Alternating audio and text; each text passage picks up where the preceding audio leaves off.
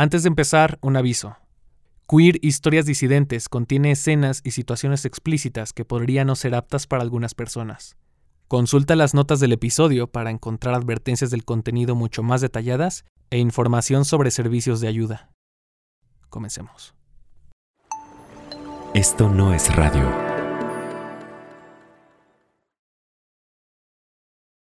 Yo me acuerdo que yo me metí a una página. Si se pueden decir marcas, yo creo que sí, ¿no? Bueno. Eh, que se llama Manhunt. Hace muchos años. Armabas una cuenta en una página web y podías interactuar con gente que estaba como cercana a ti. Muy parecido a lo que es ahora Grinder, ¿no? Que está en tu celular, etc. Y yo a través de, esa, de ese portal conocí a una persona con el que eventualmente intercambiamos algún número telefónico. Recuerdo un día yo estaba andaba por el centro de la ciudad aquí de San Luis Potosí y entonces de la nada me marca esta persona. Me dice, ¿qué andas haciendo? Le digo, no, pues estando aquí en el centro. Me dice, ah, fíjate que yo también, como ves pues, coincidimos? Y yo, ah, sí, claro. ¿Y que de qué color andas vestido? ¿Cómo te reconozco? Cosas así me preguntó. Le dije, pues soy el único güey en silla de ruedas. Uy, no. Se hizo un desmadre. ¿Cómo? ¿Cómo que en silla de ruedas? Y yo, pues sí, soy el único vato en silla de ruedas. ¿Y por qué no me habías dicho? Y yo, ¿decirte qué? Pues que utilizabas una silla de ruedas y yo, pues, ¿por qué no? O sea, como, ¿por qué sí tenía que haberte dicho? ¿Hay algún problema? No, no, no, no, no, ¿cómo crees? Ninguno, no, no, no. Llegó, estuvo, te lo juro, como 20 minutos dándole vueltas y vueltas y vueltas. Hizo como una especie de monólogo donde él se autoconvenció de que no tenía nada que ver mi discapacidad. Que él era muy buena persona. Se dio ejemplos a sí mismo de lo buena persona que era y después me dijo que pues no, no, que yo no debía andar solo en la calle y que me iba a llevar a mi casa.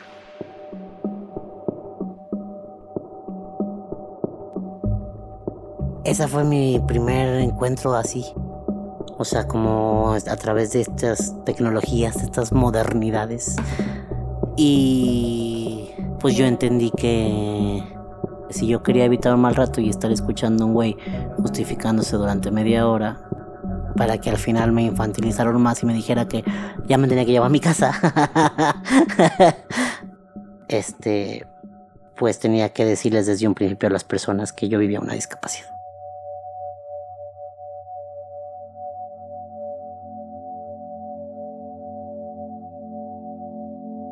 Bienvenida, bienvenido y bienvenide a la segunda temporada de Queer, Historias Disidentes. Yo soy Eric Yáñez. Gus Guevara es de San Luis Potosí. Ahí y en todo México es muy conocido. Da charlas, imparte talleres, tiene muchos seguidores en sus redes sociales, en fin, Estar tan expuesto al público le ha ayudado a Gus a difundir su mensaje de inclusión a lo largo de todo el país. Pero también le ha significado algunos retos. Esta historia es acerca de uno de esos retos. Quizá uno de los más grandes que ha tenido que enfrentar Gus a lo largo de su vida. Antes de empezar, revisa bien la descripción de este episodio. Y cuídate, mientras lo escuchas. Cambiamos algunos nombres de las personas involucradas. Esto es Los juicios de Gus Guevara.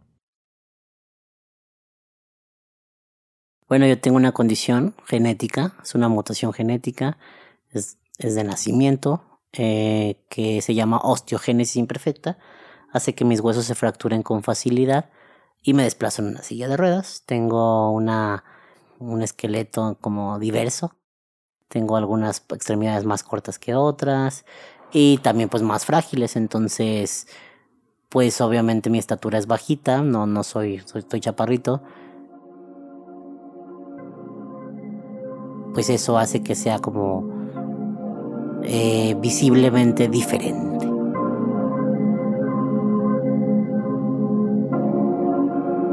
Yo me di cuenta que era una persona con discapacidad que había logrado muchas otras cosas que otras no. Y, y con ese gran logro también sentí la responsabilidad de que otras personas llegaran, lo lograran. Yo les pregunto, ¿quién de ustedes es feliz?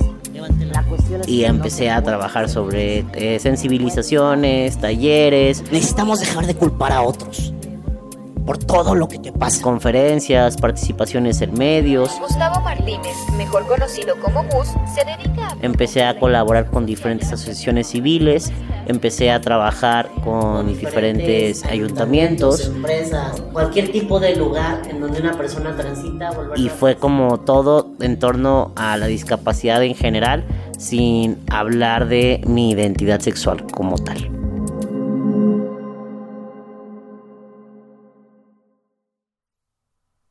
No era como una negación, sí hay que aclararlo, no lo negaba, simplemente lo omitía. Yo salí del closet cuando tenía 19 años, eh, no era un secreto mi identidad sexual para nadie, ni para mi familia, ni para mis amistades. Sin embargo, hay mucha invisibilización, o sea, a las personas con discapacidad se nos percibe como infantes eternos o eternas. Imagínate el shock que genera que un adulto de 30 años, como yo, o como muchos otros con discapacidad, le digan que no debería de tener ningún tipo de interacción o deseo sexual. ¿Como por qué?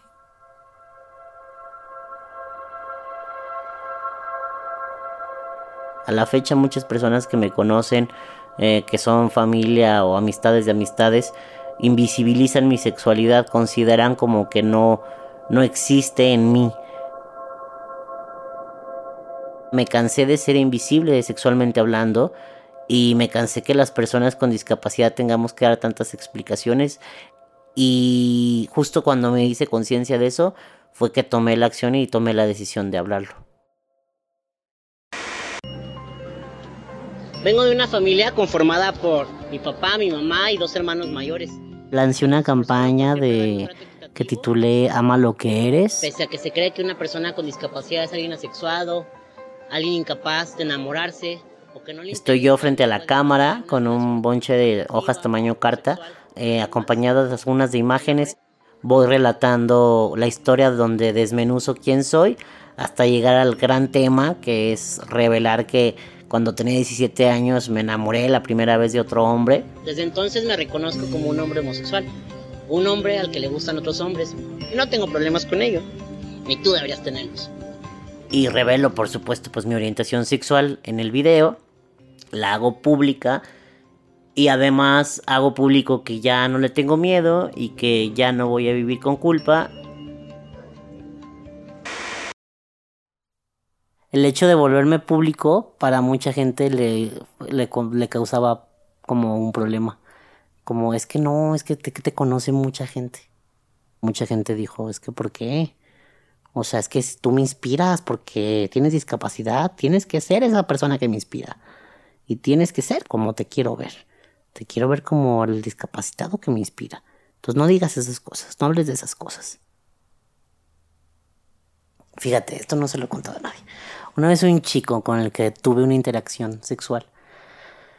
Fíjate, este chico anda en la política. Fue así como muy rico y todo, pero ¿por qué saliste del closet públicamente? No era necesario. Casi, casi como, mírame a mí, ¿no? Te convenía más estar adentro, porque ibas creciendo muy rápido y hubieras crecido mucho más. Dije, pues sí, pero yo no quería crecer sin ser yo, ¿no?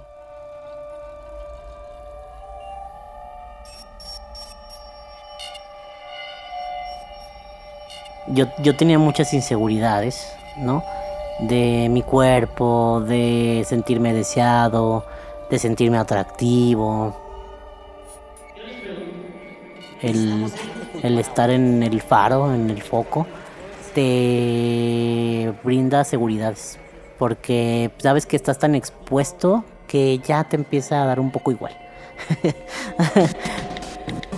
a veces pongo en mis descripciones de perfil de apps de ligue que sí vivo con discapacidad, pero no lo hago todo el tiempo, solo cuando tengo ganas. Cuando me ves en persona, lo primero que ves es mi silla de ruedas. Como que te justifican o te reducen a una condición. Y en Grinder, pues, pues no ven directamente tu, tu silla de ruedas, ¿no? Pueden ver y decir, ay, mira sus lentes. Ay, mira, me gusta su barba. Ay, mira su pelito. Sí, antes sí era como alargar el, mm, el momento lo más posible. Ahora no. Ahora es como de cómo eres. Y yo, ah, mira, gordito, chaparrito, uso silla de ruedas. Y es un super filtro, ¿no? Y es como. En mi cabeza sé que yo no tendría por qué estar enfatizando mi discapacidad. Pero en la práctica sé que aún es necesario. La neta, la neta, la neta, no me gusta usar las apps. O sea, no es mi hit usar las apps para ligar. Pero sí la uso. Pero sí la uso a huevo, sí. Y uso, pues la que más uso la verdad es Grinder. Sí he tenido encuentros exitosos en la aplicación. Mm, No te voy a dar detalles, ¿qué te pasa? No, eh, me rehuso a dar detalles. Pero sí, sí he tenido encuentros exitosos. Ah, O algo que tiene una intención erótica termina en una amistad, por ejemplo. Y creo que sí, sí ha habido, no te voy a negar. Y no me da miedo, no me da pena.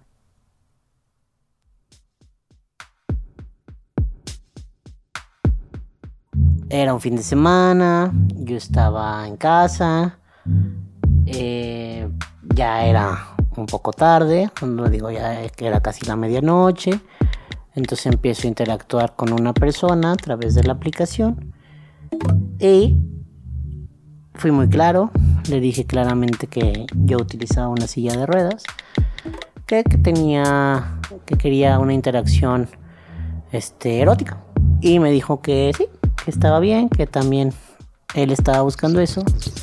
Intercambiamos algunas fotos y eventualmente pues él se presenta en mi domicilio, ¿no?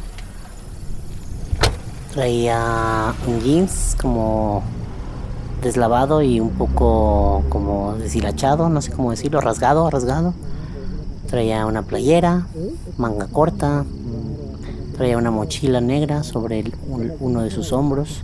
Intercambiamos comunicación básica acerca de, pues, no sé, de dónde éramos, a qué nos dedicábamos, algo muy básico.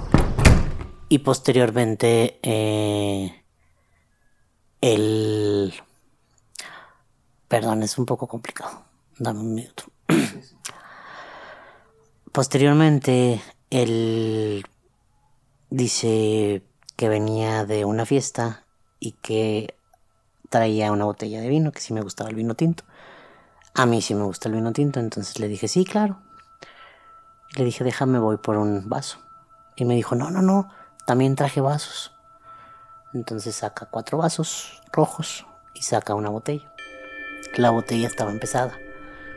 En mi lógica, pues venía de la fiesta, pues ya la habían empezado a tomar.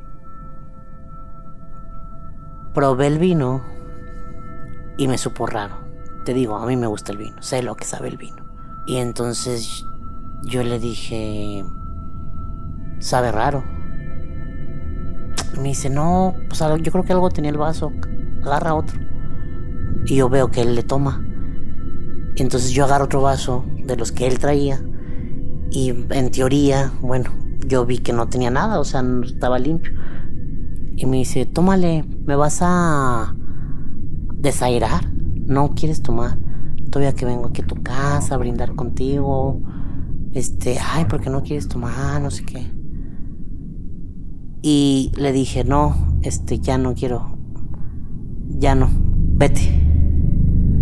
Y entonces, eh, no se fue. Y ahí fue cuando mm, pasó otra cosa que no me gustaría decir, la verdad. Y enseguida de eso, pues perdí el conocimiento.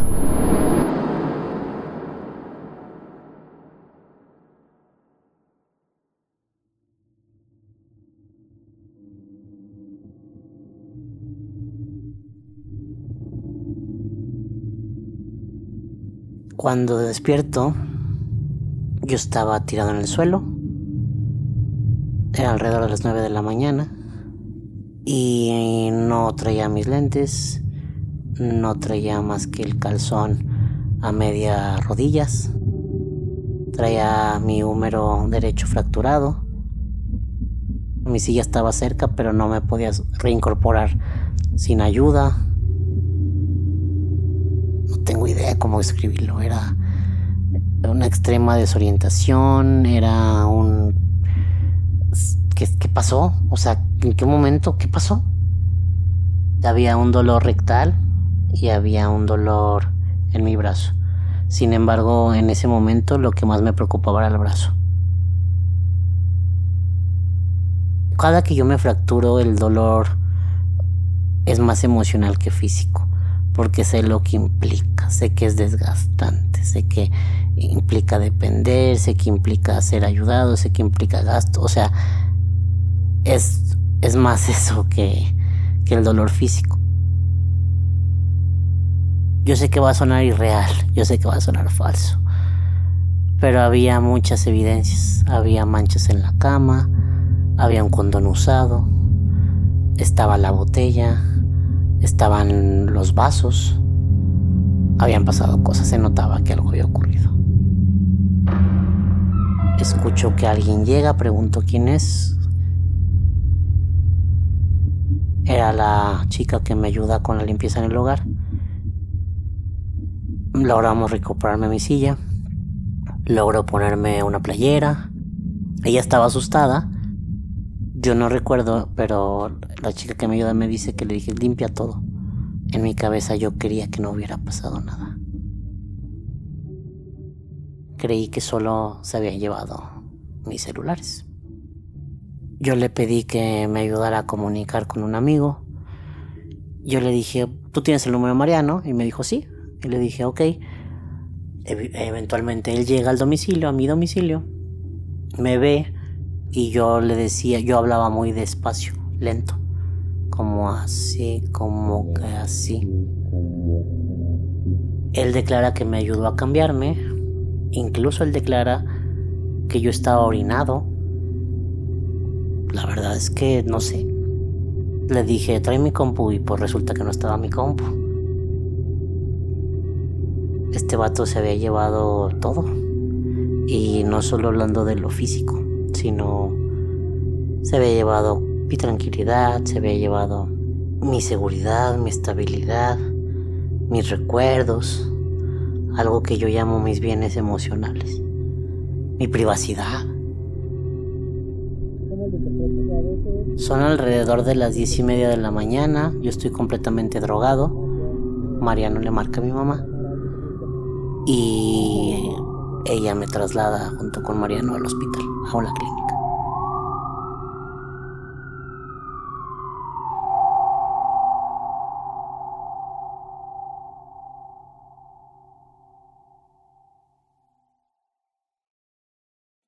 Si quieres escuchar este episodio completo, busca Queer, C-U-I-R, Historias Disidentes, en esto no es radio.mx o donde sea que escuches podcasts.